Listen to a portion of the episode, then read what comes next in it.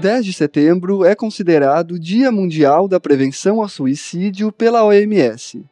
Uma data importante para falar sobre um assunto que por muito tempo foi considerado tabu na sociedade. O TV Campus Entrevista de hoje fala sobre promoção à vida e prevenção de suicídio.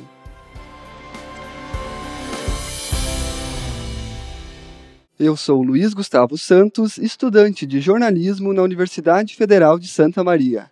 Me acompanha na técnica de áudio o colega Matias Streck. E hoje recebo Marta Noal, médica psiquiatra e coordenadora do espaço Nise da Silveira na UFSM.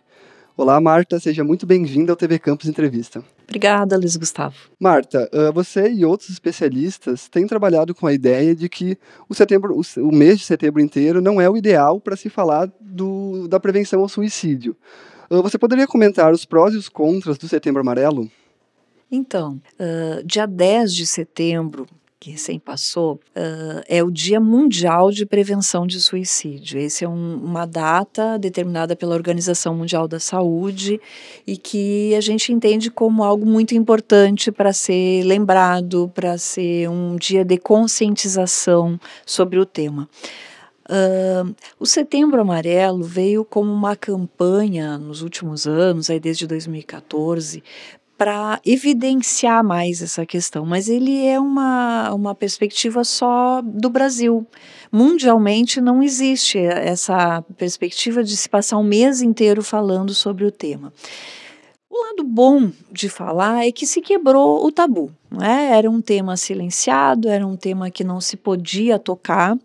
E a gente cada vez mais sabe que se precisa falar de forma responsável sobre prevenção de suicídio. Então teve esse mérito, digamos assim, de tocar num, começar a tocar num assunto que precisa ser mais aprofundado.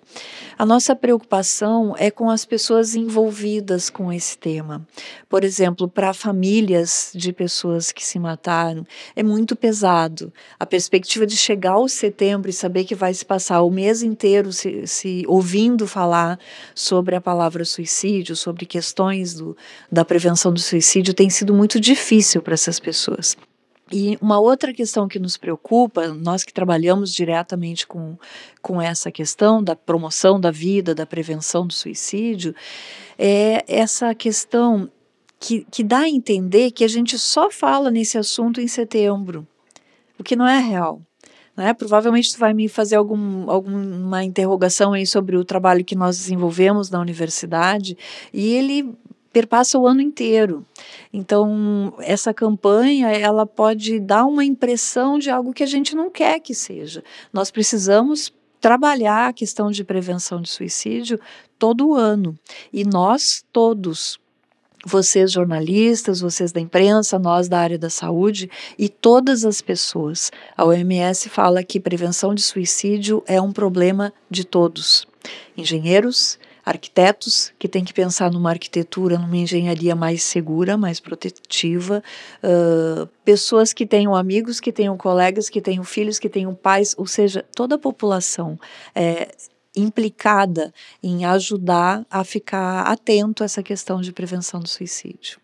Uh, Marta, e além do espaço Denise da Silveira, né, você atua em outras frentes, em outras iniciativas voltadas para a promoção da vida, né?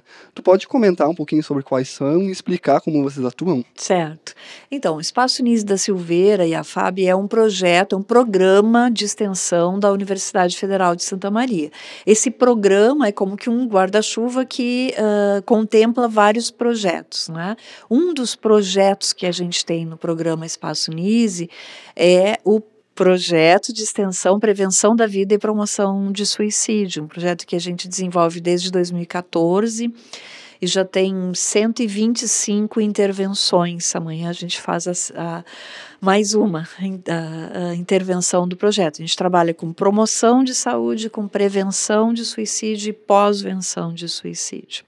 Sensibilizações, palestras, conferências, congressos, rodas de conversas, oficinas, enfim, depende, a modalidade depende da demanda que nos surge. Então, esse é um dos projetos que mais a gente trabalha com essa questão. Mas também dentro do programa de extensão Espaço Nis da Silveira e a FAB, nós temos o projeto Comunidade de Fala, que trabalha a questão do estigma em saúde mental. E esse é um dos fatores de proteção para a prevenção do suicídio, poder romper com estigmas. Não, é? não, não, procurar ajuda, porque procurar ajuda é para os fracos, é para os doidos, é para os loucos, enfim, essa, esse clichê totalmente Uh, fora de sentido, né, mas que se tem na cultura há muitos anos.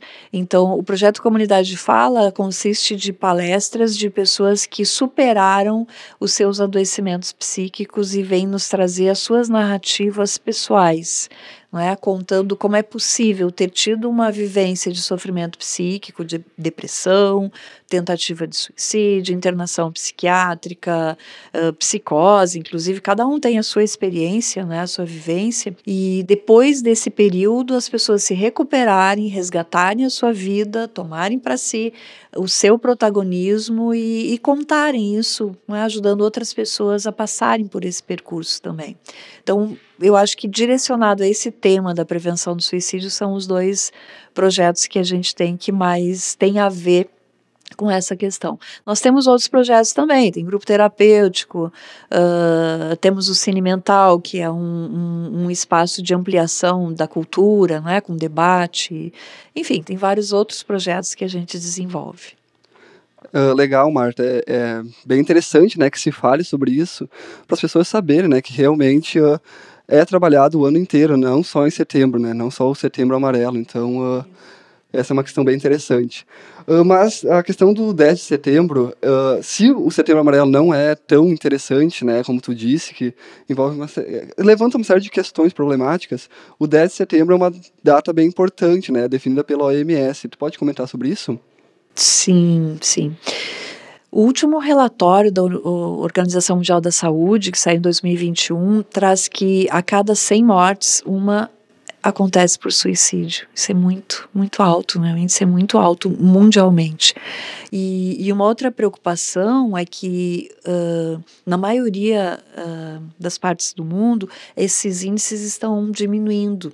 Os projetos de prevenção de suicídio, eles podem funcionar, né? Eles têm um papel importante para diminuir as taxas. E por exemplo, o último relatório fala que o, mundo está em queda nas taxas, embora elas ainda sejam muito elevadas, em 36% de queda mundial. Só que nesse relatório consta que uh, o continente americano está em alta, em 17%. Quer dizer que nós, no Brasil, estamos em, em taxas ascendentes de suicídio. Isso faz com que a gente tenha que se mobilizar. É? E uma das perspectivas da própria OMS é o que nós estamos fazendo hoje. Por isso que eu aceitei prontamente o teu convite, porque uh, orientar, capacitar, ou, enfim, fazer uma assessoria para a imprensa, uma assessoria responsável, falando sobre o tema de forma não sensacionalista, de uma forma educativa, é um dos fatores de proteção ao suicídio. Então, essa é uma das uh, das propostas da Organização Mundial da Saúde, que nós tenhamos essa interdisciplinaridade entre a saúde, a saúde mental, a comunicação, a mídia, enfim. É? Uma outra abordagem que não tem muito a ver aparentemente com prevenção direta é desenvolver habilidades psicoemocionais ou, ou enfim, habilidades de, de solução de problemas para adolescentes porque hoje em dia uh, não existe muito essa formação, né? O que não está no tutorial do Google acaba uh, passando batido e, e, às vezes os adolescentes ficam um tanto perdidos de como eles lidam com uma crise, com uma privação, com uma situação delicada na sua vida. Então, para tu ver que, que prevenir suicídio tem várias sutilezas, como informar bem a imprensa, uh, educar crianças e adolescentes para a vida, para saber lidar com as complexidades que a vida nos impõe. Uh, parece que não é nada uh, relevante né? assim, diretamente pensando em suicídio. Uma outra questão, prevenir violências na infância e na adolescência. Um dos fatores de risco muito associados ao adoecimento psíquico é abuso, negligência, violência em geral, abuso moral, abuso psicológico, abuso sexual, negligência, enfim. Uh, então, se a gente prevenir isso na infância e na adolescência, nós vamos estar protegendo essas pessoas de um adoecimento psíquico que poderia levar a um suicídio futuramente. Marta, e a questão dos tabus, tu acha que eles ainda dificultam que o assunto seja uh, discutido de uma maneira mais clara e objetiva, ou a gente já avançou em alguns aspectos nesse sentido? Avançamos, mas a gente precisa amadurecer um tanto mais, porque avançar não é simplesmente falar no assunto. É? Uh, hoje em dia se fala mais, tem filme, tem série, tem desafios na internet que propõem, né? Quem é bacana consegue vencer desafios, e isso não é necessariamente um avanço. Então, jogar o assunto e, e não tratar com muita responsabilidade muita técnica é até mais arriscado. É? Então a gente avança um pouquinho, mas a gente ainda precisa de um amadurecimento muito maior nessa questão. No que? No preconceito, no estigma. É, deixa eu te dar um exemplo bem claro. Assim, recentemente eu, eu, estive agora, acabou recente, o quarto Congresso Nacional de Prevenção de Suicídio. E uma das mesas que eu assisti foi com sobreviventes, como a gente chama, familiares enlutados por suicídio. E o que eles relatam, assim, de, de comentários que eles ouvem, Uh, estigmatizantes, violentos, inclusive, de uma comunicação violenta. Então, a sociedade não está preparada. Né? Até eu aproveito a, a tua questão né, sobre tabu, sobre se a gente avançou ou não, para fazer um pedido aqui, um pedido explícito para que quando alguém presenciar uma situação de suicídio, não filme, não divulgue, não comente, porque o que nós temos que comentar são as questões de saúde pública, Suicídio é uma questão de saúde pública, nós podemos falar sobre suicídio sem medo, desde que a gente não fique falando sobre pessoas. Ninguém tem o direito de ficar falando sobre alguém que se matou ou alguém que está falando em se matar. Eu não posso expor essa pessoa, eu não posso expor a família dessa pessoa. Não é? Quantas vezes chega um vídeo e, é, e a partir desse vídeo que alguma pessoa amiga vai descobrir que seu amigo, seu filho, seu familiar faleceu. Então, o meu pedido é que a gente quebre correntes. Não é? Nos comentários, quando alguém falece uh, e tem no Facebook lá, de que que morreu, de que que morreu, ah, como é que foi? A gente não deve ficar especulando isso. É? E se for uma morte por suicídio, não devemos comentar o método, isso é algo que está em todos os manuais, em todas as premissas uh, da suicidologia. Porque Luiz Gustavo, porque tem o efeito Werther, aquele efeito de contaminação, né, de imitação, especialmente com jovens. O meu amigo se matou de tal forma, então eu vou fazer da mesma forma. Então a gente pode falar, não é tabu falar sobre prevenção do suicídio, mas a gente não deve falar foi assim, foi assado, como é que fez, quanto tempo levou, a, foto do que aconteceu. E, e nesse sentido, vocês da imprensa nos podem ajudar muito é? tendo uma forma uh, até de prestação de um serviço de utilidade pública mesmo, né? a gente poder falar sobre essas questões no 10 de setembro ou em meio ao mês uh, que lembra o Dia Mundial de Prevenção do Suicídio. É uma questão de responsabilidade de todos, né, Marta? Marta, nesse ponto que tu tocou sobre a, a, prevenção ao suicídio ser uma questão de saúde pública, uh, entrando então nessa, nessa parte de políticas públicas, uh, qual é o cenário hoje no Brasil? Uh, tu acha que ainda precisa avançar? Como é que é? Tu pode comentar sobre Muitíssimo. isso? Muitíssimo precisamos avançar muito. Há, há muito pouca legislação nesse sentido. O acesso, um dos outros fatores de proteção ao suicídio é acesso a serviços de saúde mental. E ainda o, o acesso, seja em Santa Maria, seja no Brasil, ele ainda é muito aquém do que a demanda. Inclusive agora, após esse momento mais crítico da pandemia, os índices de sofrimento psíquico aumentaram muito, né? Depressão, ansiedade, uso abusivo de substâncias, de álcool. Então, e nós não temos uma ampliação dos serviços correspondente com a demanda da população. Então, sem dúvida, precisaríamos. E nesse mesmo congresso que eu acabei de citar, uh, eu comecei a perceber que uma das ações que eu faço aqui no nosso projeto de extensão promoção da vida e prevenção do suicídio, que é a pós-venção, eu me dou conta que a gente já teria que estar num nível de, de desenvolvimento de políticas públicas de pós-venção não é? com equipes, com, com fluxos bem estabelecidos. Não é? Acontece um suicídio numa escola, quem vai ser chamado para pós-venção? Como é que faz a volta dos colegas para a turma? Não é? Então, já teríamos que estar pensando nisso. Políticas públicas para reduzir acesso a locais perigosos, a meios potencialmente letais, é? E nós estamos na contramão disso, por exemplo, uh, restringir o acesso de armas seria um, um preditor de, de, prevenção de suicídio, seria uma ação fundamental para a prevenção de suicídio.